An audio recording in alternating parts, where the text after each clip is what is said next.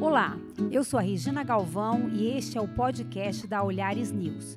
Nosso tema hoje é Pietro Maria Bardi, fundador do Museu de Arte de São Paulo, MASP, e um dos mais importantes personagens da nossa cultura. E para falar sobre esse assunto, convidamos duas pessoas que conviveram com o mestre italiano. Ana Carboncini, assistente de Bardi por 10 anos, de 1975 a 85, e hoje conselheira no Instituto Lina Bo e Pietro Maria Bardi e Nelson Aguilar, professor de História da Arte do Instituto de Filosofia e Ciências Humanas da Unicamp. Nelson, você publicou recentemente um livro sobre o Bardi. Como é que começou esse projeto? A Unicamp foi a única instituição que deu o Dr. Honoris Causa para Bardi. Quando isso, Nelson? Isso foi em 1989. É um reconhecimento muito importante para nós. Né? Então, e por eu ter conhecido Barthes, por eu ter sido, sido beneficiário do conhecimento dele, é, eu achei por bem re realizar um simpósio internacional uh, intitulado Pietro Maria Barti, uh, construtor de um novo paradigma uh, cultural. Esse livro é o resultado desse simpósio que aconteceu em, mil, em 2011. E nós pedimos para os participantes atualizarem a, as suas contribuições e a, a, editora da Unicamp optou por uh, publicá-lo. Você conheceu o Bard como? Bom, meu irmão é artista plástico, né, Roberto Aguilar. Então a gente tinha tudo que dizia a respeito à área de artes visuais uh, passava por Bard. Era impossível, quer dizer, naquela época Bard era era o oráculo eu me aproximei de Barthes como o sapo se aproxima do areópago, né? pedir a bênção da grande cultura, da percepção, da perspicácia que ele tinha, uh, um, pelo olhar clínico, em suma, pela personalidade dele. Você é, teve essa, esse contato por meio do seu irmão, mas essa conversa, assim, como é que foi evoluindo esse contato de vocês e como é que foi essa experiência eh, com o Bard e depois levar isso para o livro que você realizou agora? Eu me aproximei dele uh, quando tive um tema, um tema da minha tese, uh, naquela época era a tese de mestrado, sobre Maria Helena Vieira da Silva, que é uma artista portuguesa que se estabeleceu na França e foi uma das, digamos assim, principais artistas do chamado da chamada abstração lírica. Maria Helena Vieira da Silva viveu no Brasil durante sete anos, justamente na época da guerra, nos anos 40. Então eu fui pedir conselho para o Pietro Maria sobre a Vieira da Silva. E ele me sugeriu de estudar a coleção do Cruzeiro, da revista Cruzeiro, que tinha no MASP. E, de fato, estudando, além de aprender bastante sobre a época, encontrei uma documentação que ninguém tinha levado em conta sobre Vieira da Silva. Isso era alguém que tinha uma. O que ele falava tinha que ser levado a sério, porque atrás do que ele falava a gente encontrava um tesouro. Sim. E Ana, você que foi assistente do Bard, né? O Nelson está contando um registro, uma época em que ele estudava, em que ele estava fazendo mestrado. Ele era realmente acessível às pessoas? Sim, ele recebia hum, as pessoas com prazer. Eu a primeira vez que eu conheci o Bard foi através através de um antigo assistente dele. Era um domingo. Eu falei, mas como que hum, como é que vamos falar com o diretor do museu no domingo? Não, não, não se preocupe, o Bardi vai estar lá. E o Bardi estava lá. Então, o museu era a casa dele praticamente. Quer dizer, ele estava com muito prazer. Ele gostava de. Eh, também precisava de isolamento, tranquilidade. O Bardi sempre escrevia, estudava. Então... E como você se tornou assistente dele? Entrei no, no MASP fazendo outras coisas Fiquei cinco anos como assistente dele, depois ele pediu para eu me ocupar do acervo. Agora, é, a gente vê que o, o Bard ele tinha muitas facetas, né? E ele começa... Até tem uma história interessante, se vocês me confirmam se é verdade, que na época escolar, ele até repetiu muitos anos né? Estava um pouco desiludido da escola e depois ele se transformou nessa pessoa incrível que, que, que é jornalista, crítico de arte, historiador, colecionador. É, eu queria recuperar um pouco a história desse começo na Itália. É, o que se sabe é isso, é que ele repetiu várias vezes o terceiro ano da escola elementar. É, foi reprovado. Isso é uma esperança para muita gente. Porque o, tem uma lei, existe uma lei que quando a pessoa é reprovada duas vezes pelo mesma, o mesmo ano não pode continuar. Ah, entende? assim? Não sei, não sei se hoje continua essa lei tão drástica, mas na época era assim. Então ele saiu da escola e foi foi trabalhar num, com, no escritório de um advogado. Ele era office boy. Esse advogado se transferiu numa outra cidade e pediu para ele tomar conta do no sentido de ir lá tirar o pó e eh, ver a correspondência e enviar a correspondência para ele numa outra cidade. Que cidade era, Ana? Você sabe? Isso uh, era em La Spezia, onde o Bard tinha nascido e onde a família vivia. Né? E o Bard começou a ler as coisas da biblioteca do, do advogado.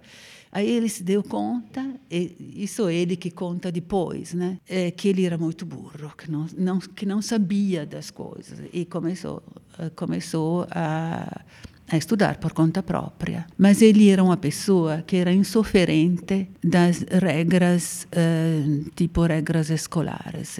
Isso é uma coisa que eu deduzi mais tarde, ele nunca falou isso, mas provavelmente tinha essa parte também, que era insofferente tinha a maneira dele de estudar, a maneira dele de conhecer. Agora, o Bardi tinha umas qualidades assim insuperáveis, é uma memória terrível, terrível.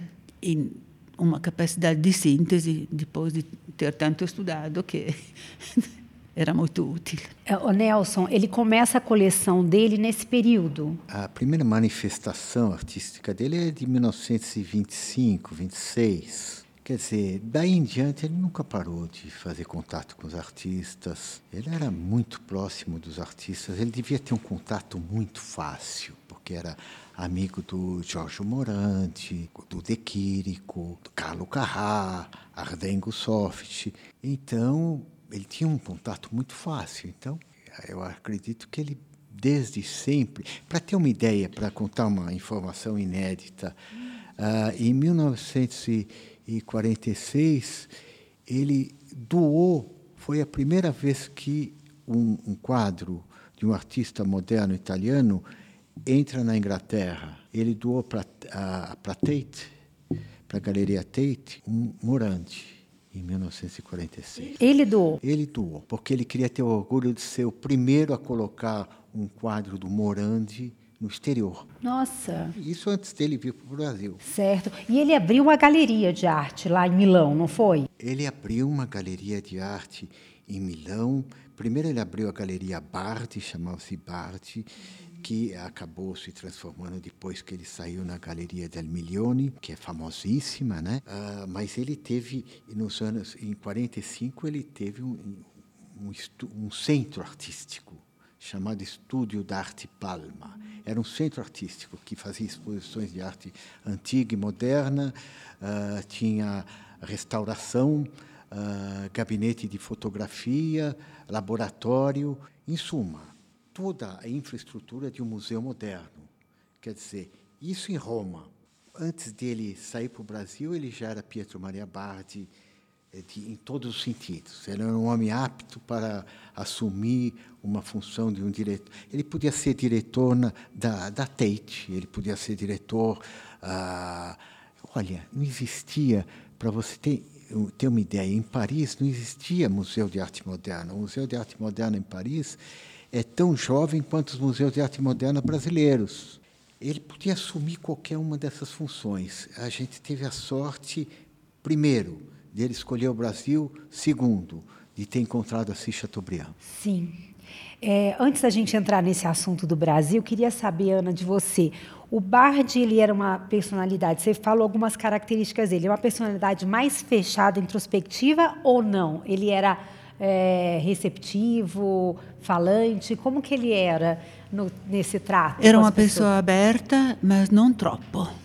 Quer dizer, era um pouco fechado, sim Não, era uma pessoa, era uma pessoa curiosa. Era então uh, gostava muito das pessoas, e gostava muito das pessoas que viviam num ambiente de arte. Por exemplo, os colecionadores. Ele, ele prezava muito os colecionadores. Entendia os colecionadores. E os colecionadores procuravam por ele? Sim. Nelson, então, voltando a esse período em que ele chega no Brasil, né? Antes de, ele parece que vai para Buenos Aires primeiro, passa pela Argentina, passa pelo Brasil e aí decide vir para cá. Por quê? Bom, ele veio para a Argentina comissionado, né, para realizar uma exposição de arte moderna uh, italiana. Ele veio para promover os valores italianos. Uhum. Né?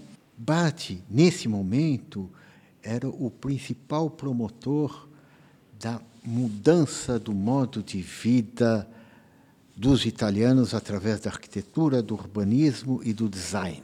Tem que lembrar o seguinte: hoje a instituição mais famosa de design de todo o mundo é a Trienal de Milão. Bom, a Trienal de Milão, você sabe, começou em Monza nos anos 20. Quer dizer, é uma tradição. Do, e desenho, quando fala design, desenho industrial, é a, essa, essa instituição cuidava desde o livro, uh, cuidava desde as de objetos, tinha uma extensão, considerava desenho tudo que era produzido pelo homem. Todos os anos 20 foram na cidade, for, a, a, essas exposições eram bienais, começaram bienais, depois se transformou em trienal, e a partir da quinta trienal foi em Milão. Né? Bom, isso para dizer que Bardi participou ativamente desse ambiente. Ele queria mudar a maneira de ser do italiano. E como o fascismo propunha a mesma coisa, ele achou que era a ocasião certa de fazerem os fascistas melhorarem a sua qualidade, ah, digamos, receptiva. Então, a primeira coisa que ele fez foi causar uma polêmica, porque esse grupo de arquitetos, do qual fazia parte Giuseppe Terragni, Giuseppe Terragni, vocês todos sabem, é o maior arquiteto italiano, a tal ponto que Peter Heisman, o grande Peter Heisman, ah, escreveu um livro uh, para mostrar como a arquitetura desconstrutivista veio do terreno. Desconstrutivista porque é uma arquitetura que parte de um módulo que pode ser multiplicado. Essa é isso que acontecia na famosa casa del Faccio do terreno, né? Ele fez a partir de um quadrado, como Malevich na Rússia, né? Malevich marcou muito também a arquitetura soviética, mas o terreno teve esse efeito na arquitetura italiana.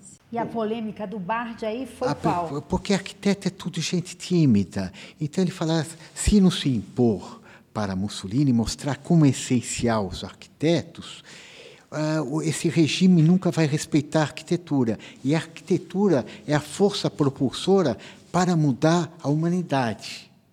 Então, ele não era apenas admirava os arquitetos, mas os engenheiros também. Ele era muito amigo de Pierre Luigi Nervi, né, que é um dos maiores nomes da engenharia internacional. Então, o que ele faz? Ele, na segunda exposição do movimento eh, internacional da arquitetura racional, a arquitetura moderna é chamada de arquitetura racional na Itália, ele faz, ele que ele faz? Ele elabora em segredo uma mesa uma, a, que depois ficou conhecida como Mesa dos Horrores.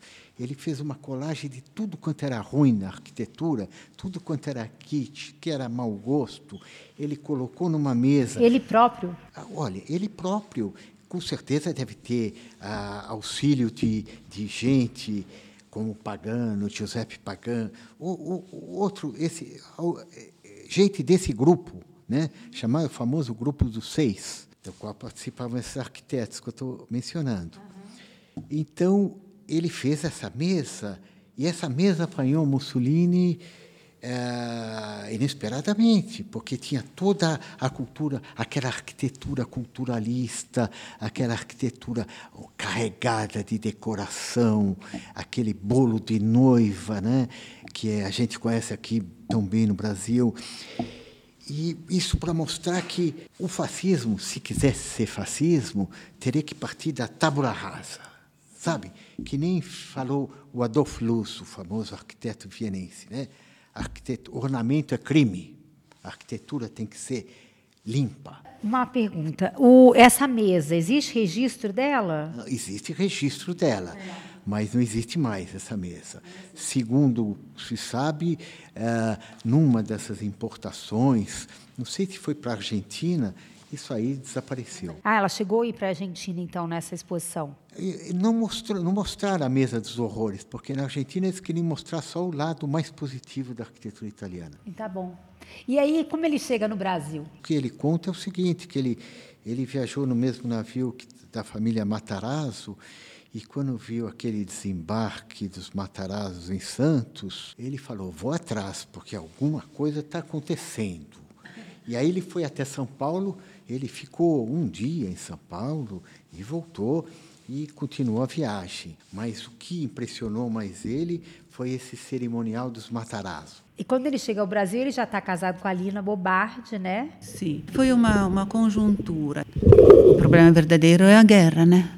Final da guerra uma Itália destruída, como ele tinha aberto a, uma grande galeria em Roma, eh, na minha opinião, ele não precisava ter deixado. Mas eu acho que se juntaram duas coisas. Esse final de guerra, portanto, uma Itália destruída e uma problemática diferente né, na cabeça das pessoas, e o fato de ele ter casado com a Lina, que era a segunda, segunda mulher dele entende? Então, isso não era uma situação muito alegre. Itália dos anos 40, onde não existia, enfim, onde divórcio, né? Ele, Exatamente, ele não era, não era, não existia o divórcio, ele se divorciou. E aí vieram os dois para cá. Sim, mas com a ideia de, de mostrar a, as obras, vender, enfim, botar um pé aqui na, na América do Sul sem que fosse exatamente o Brasil. E eles vieram com uma grande coleção de arte e também uma biblioteca importante, não foi? Isso depois, a biblioteca depois. depois. Ah. Olha, eu só queria fazer um adendo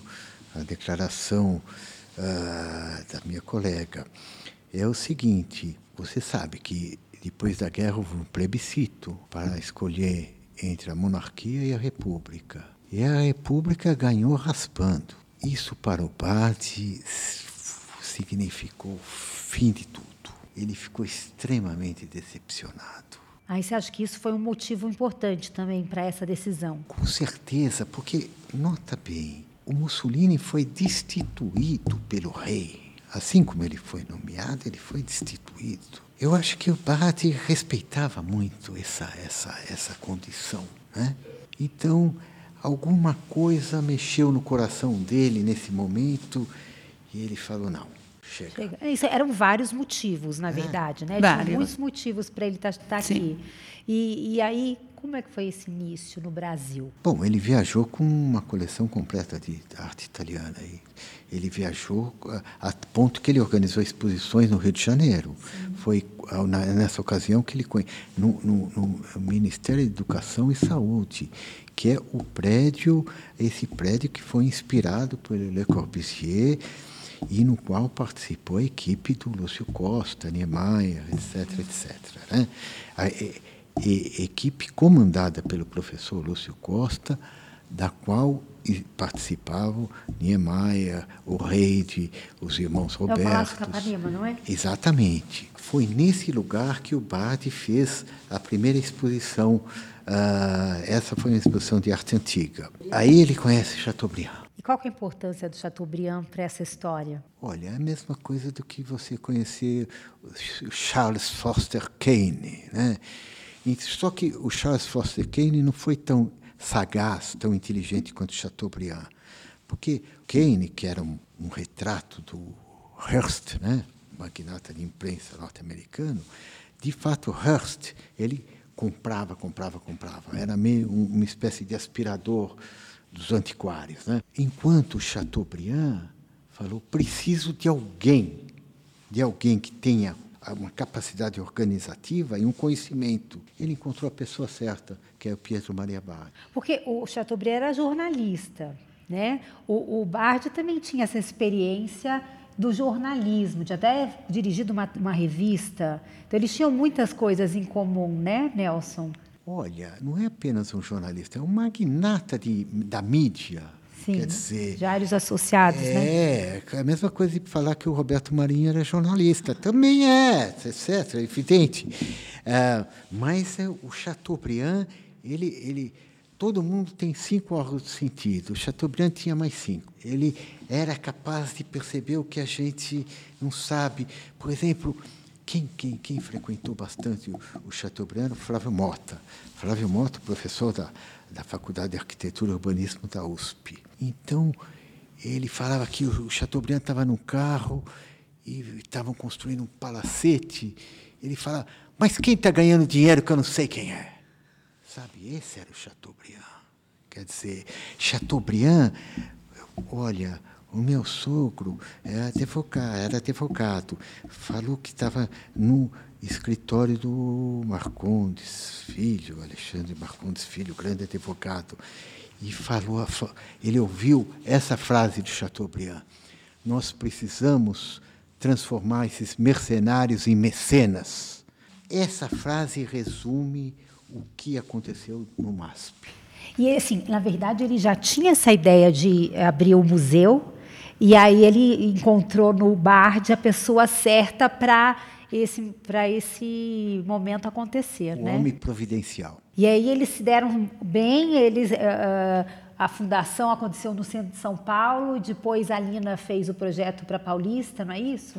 É, mas é. Isso, enquanto isso, aconteceu um dilúvio três vezes. Ah, é? Antes de começar. O, enquanto era na 7 de abril, né, o museu era no edifício Guilherme Guinle, na rua 7 de abril, 230. Primeiro lugar, tinha um andar para o museu, depois ficou um andar pequeno, segundo andar, depois ficou pequeno, terceiro andar. Olha, tava, o museu estava crescendo, mas não era o pé direito, por exemplo, não era interessante para o museu. Né? Era um projeto do Jacques Pilon, né? Tá certo que Jacques Pilon fez também a biblioteca municipal, hoje Mário de Andrade. É, mas uh, sempre, sempre ficava um déficit. Então, uh, o museu pensou em fazer uma associação com a FAP, a Fundação Armando Álvares Penteado, e mudar para lá. Porque você sabe, o projeto da Fundação Armando Álvares Penteado era do, é do Auguste Perret. Auguste Perret foi simplesmente um dos grandes gênios do concreto armado na França, no começo do século. Bom, então o Bardi achou o espaço ideal para fazer, para se associar e fazer um grande museu. Ele, Chateaubriand, porque era a época da não do Armando Álvares Penteado, mas da viúva, da Ani Penteado. Né? Então, a ideia é de reunir a coleção Penteado com a do MASP. Agora, só uma, um adendo aqui. É, essa primeira coleção, esse primeiro, primeiro andar, como você citou, era constituído de quadros da coleção do, do Bard? Não, não, não, nada disso. Pelo amor de Deus. O Chateaubriand falou para o Bard, o dólar está baixo, nós temos divisas, vamos aproveitar essa ocasião, porque nunca mais isso vai acontecer. Isso está documentado, essa fala do Chateaubriand está documentada. Então, ao Bart sair mundo afora para comprar o que era necessário. A coleção do Bart não tinha nenhum grande, tinha grandes nomes, mas grandes nomes de artistas modernos italianos, tinha, tinha nomes para, para um especialista de arte italiano, nomes fantásticos, mas não, não tinha Rafael, não tinha Mantenha, ah, não tinha esse, esse gênero de, de, de, de pintura. Né? Então, como o Chateaubriand colocou dinheiro, ele pediu para o Bardi ir atrás de todos os impressionistas. Eh, então, o Bardi comprou, saiu comprando Renoir, saiu comprando Cézanne, saiu comprando uh, Manet. Tem até uma história Manet. interessante sobre Rembrandt. Tem uma história aqui, um registro de que é, tinha um autorretrato de Rembrandt que os holandeses não atribuíam a Rembrandt, o Bard foi lá e falou: não, vou comprar. Comprou e depois de muitos anos é, se, se, constatou que era realmente um autorretrato de Rembrandt. Não, não é bem assim.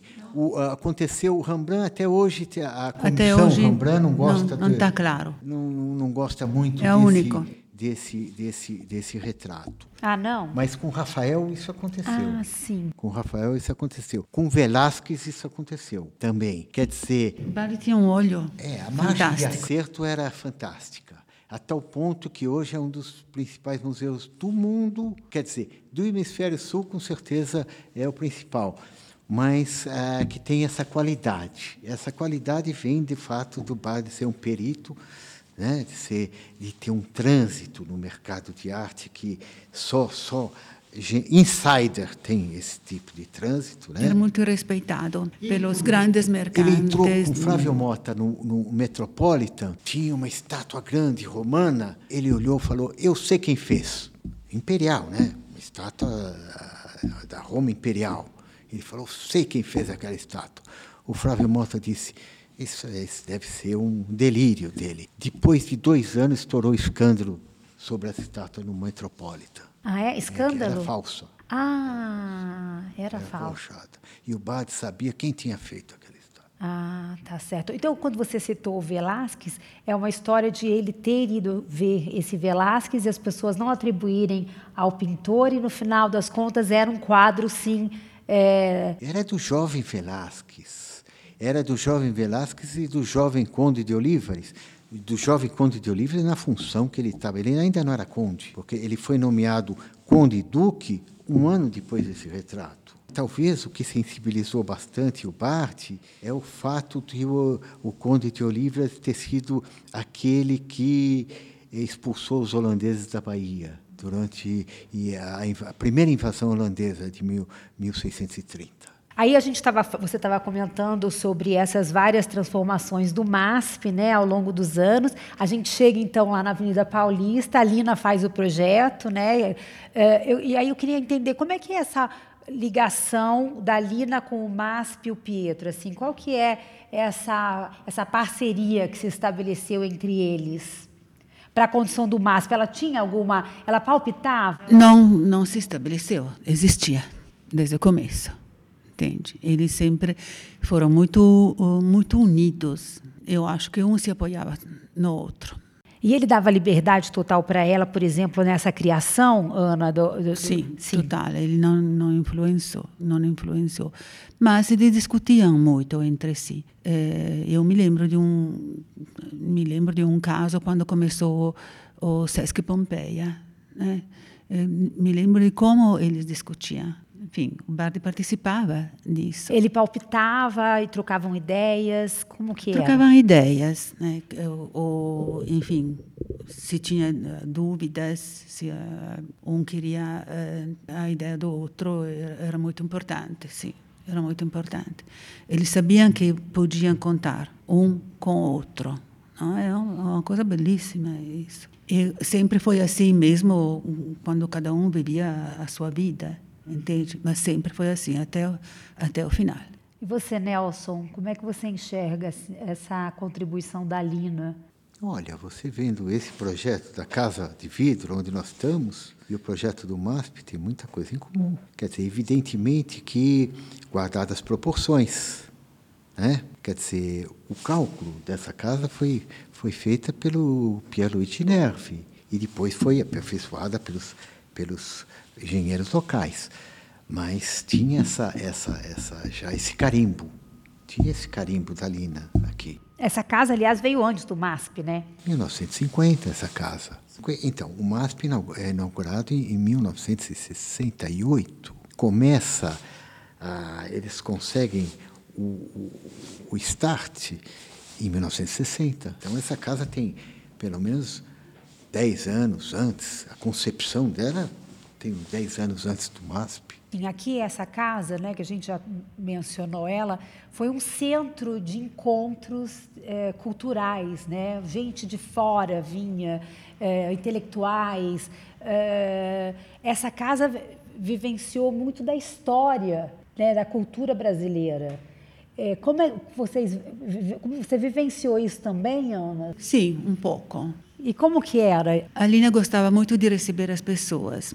Não, eh, eles recebiam sábado, do, domingo, possivelmente de dia, não à noite, porque o Bardi ele descansava cedo, porque levantava muito cedo de manhã. O Bardi trabalhava cedo de manhã mas à noite não aguentava. Não? Então, então, acho que eh, eles gostavam de receber as pessoas durante o dia, sábado e domingo especialmente. E uma das primeiras vezes que eu vim aqui na Casa de Vidro, me contaram essa história, você confirma se é verdade, que a Lina não gostava de sofá que até por isso que a, a, a, a, sala é toda composta de poltronas. Isso é só real? Tem, só tem poltronas, não tem sofá. Se bem que ela, como designer de móveis né, no começo, nos anos uh, eh, 40, a partir de 48 até 51, ela desenhou sofá. Eles ela eh, fez sofá. Na época do estúdio, estúdio Palma, Palma, que veio para o Brasil, né? O, o, nome. O nome só. Sim.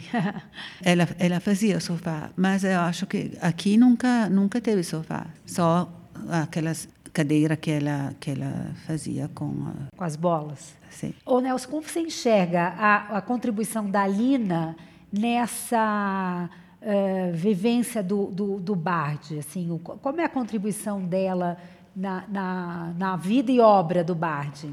Acredito que ela, olha, se você estudar arquitetura italiana, o terrain mesmo, você vai ver muitos elementos. Quer dizer, é uma é alguma coisa que diz respeito à arquitetura racionalista italiana. Então, é uma, é uma, por isso, enquanto o Bardi foi um promotor dessa arquitetura, inclusive é, essa escolha a, amorosa dele estava ligada com, com, essa, com essa vertente, né? porque acredito que a primeira mulher estava longe do mundo da cultura. Né? Acho que tem um paralelismo, não um paralelismo, acho que é uma um cruzamento ideal. Ele não ia, ele não é um arquiteto, assim como o John Ruskin não é arquiteto. Uhum. John Ruskin é um, é um, escritor, um crítico de arte, um gênio. O Barthes também não é arquiteto, não é engenheiro. Ele é um crítico de um crítico de arte, um crítico da arquitetura. Então é, é eu acho, como crítico da arquitetura e, a, e a Lina, arquiteta, é uma conjugação muito feliz. Sim. E assim, quando a Lina propõe o cavalete, que é comentado até hoje, né, que é aquele bloco de concreto com vidro, e o Bard abre né, para essa ideia tão. Não é, vamos dizer revolucionária, mas de vanguarda, né, para expor as obras. Então, assim, você percebe que ele também tinha muito essa contemporaneidade, não?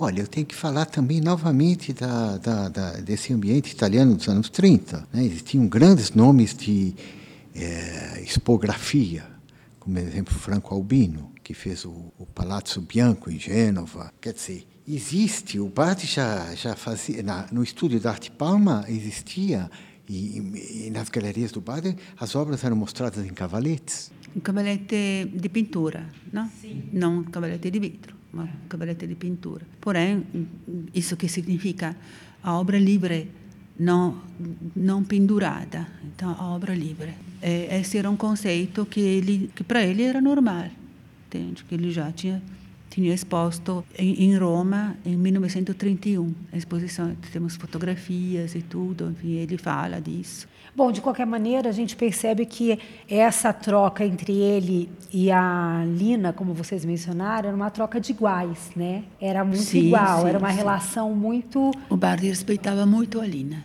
respeitava muito, e a Lina respeitava muito o Bardi. Nelson, na sua pesquisa, né, nessa, nessa coordenação do livro, nesse é, seminário que você propôs, que, que aspectos do Bard que foram revelados que você não conhecia?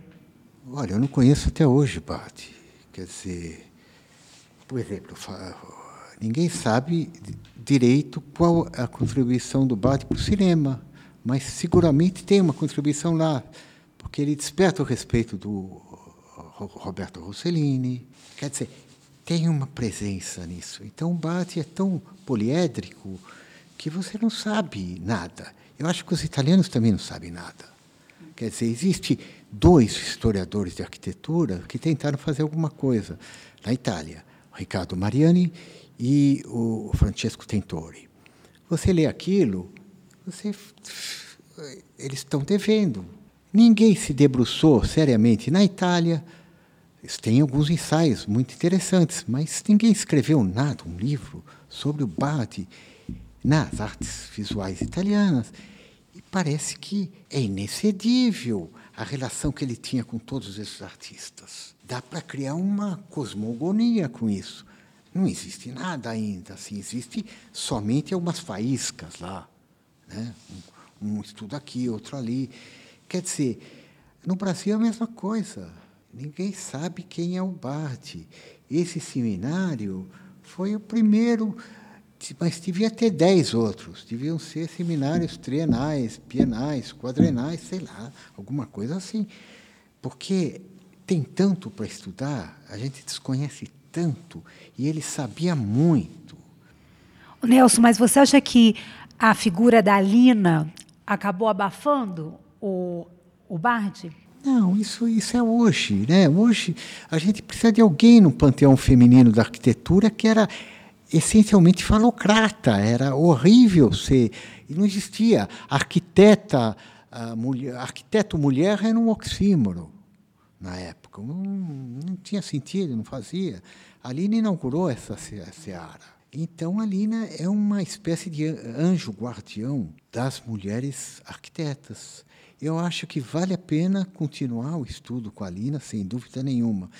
Mas se você ultrapassar a política de gêneros, eu acho que a figura do Bardi é essencial para a arte brasileira. É, Ana, você como conselheira aqui da casa, né, do instituto, é, como que é a, o interesse das pessoas com relação a essa história? Assim, a gente viu, a gente está na casa de vidro, tem algumas pessoas que marcam e agendam visitas.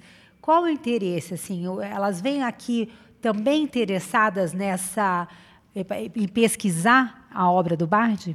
Não. Não, é, o Bardi é mais difícil. A Lina é um pouco mais fácil.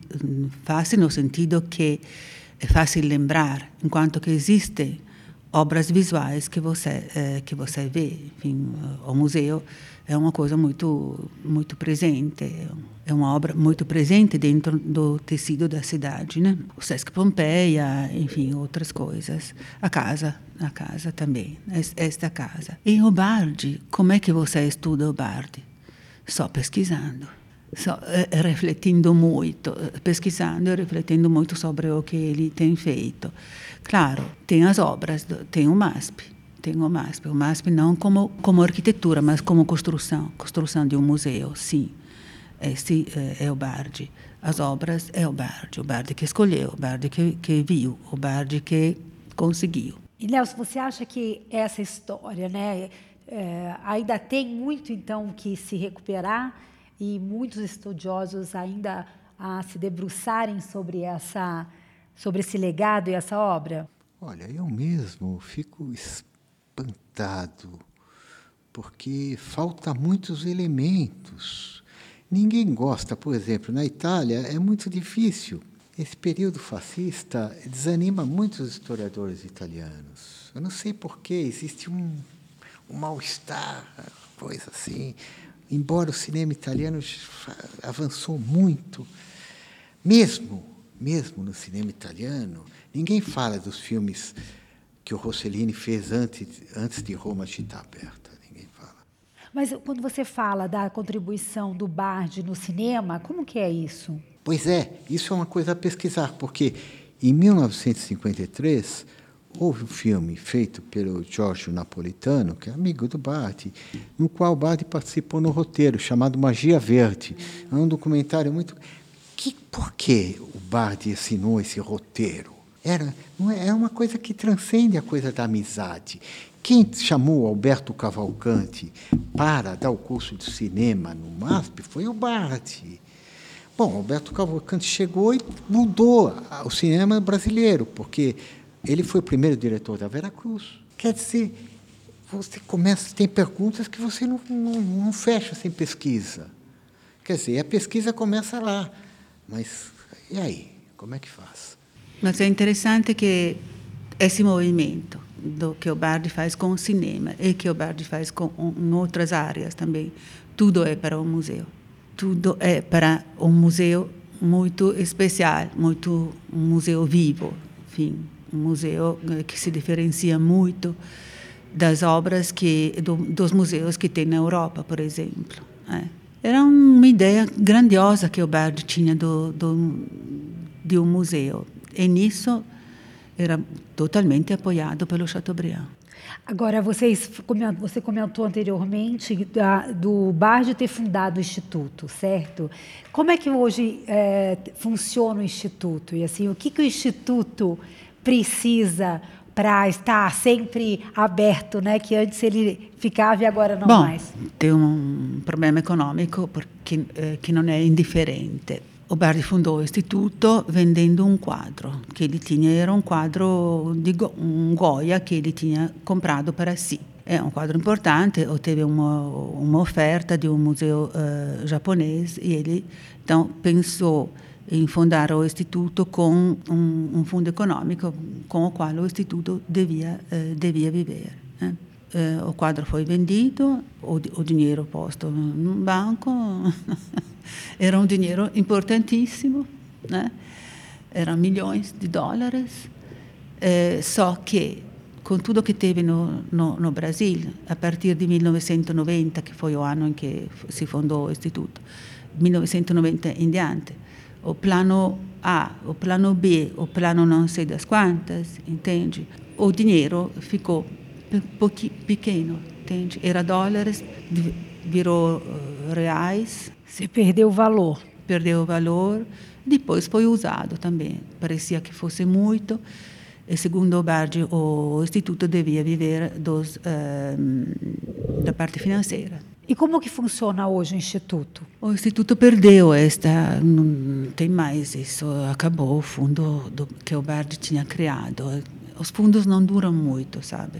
É, é muito duram quando tem injeções anuais. Né? Tem, existem fundos importantíssimos que todo ano recebem eh, alguma coisa, enfim. mas no Instituto não, não é o caso do Instituto. Então vive de uma outra forma. Tivemos a ajuda da Petrobras por um, um ano ou dois. É um, é um instituto que não gasta muito, não custa muito, digamos. Né? Começamos a fazer exposições para fora, a ceder obras, e aí se pede então um FII. Sim, se você empresta 100 obras, Uhum. E aqui vocês têm então a, a biblioteca, tem biblioteca, né? Vocês tem biblioteca. Têm... Nós temos um, um, o nosso patrimônio é a casa, os desenhos da Lina, que são tantos, são quase 7 mil e que são, que são muito bonitos, são muito interessantes porque é um processo, né?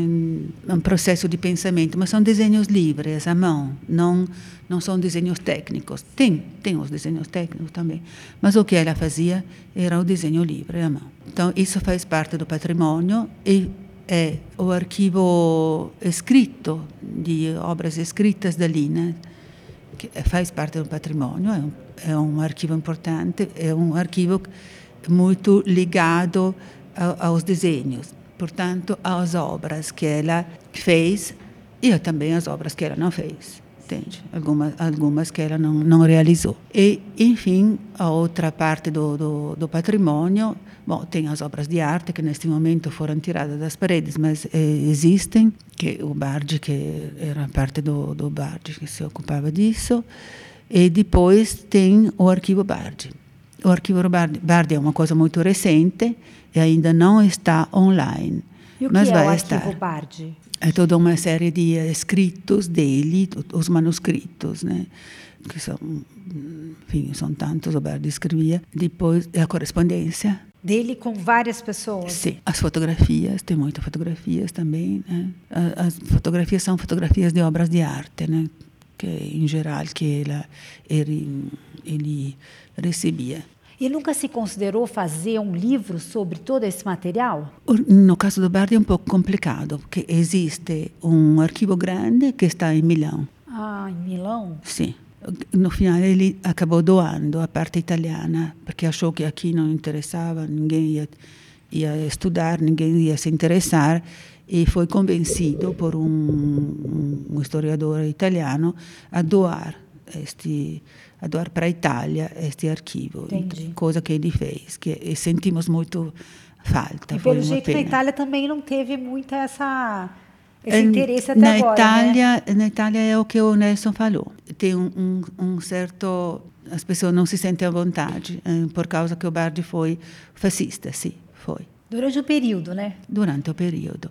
A Lina dizia...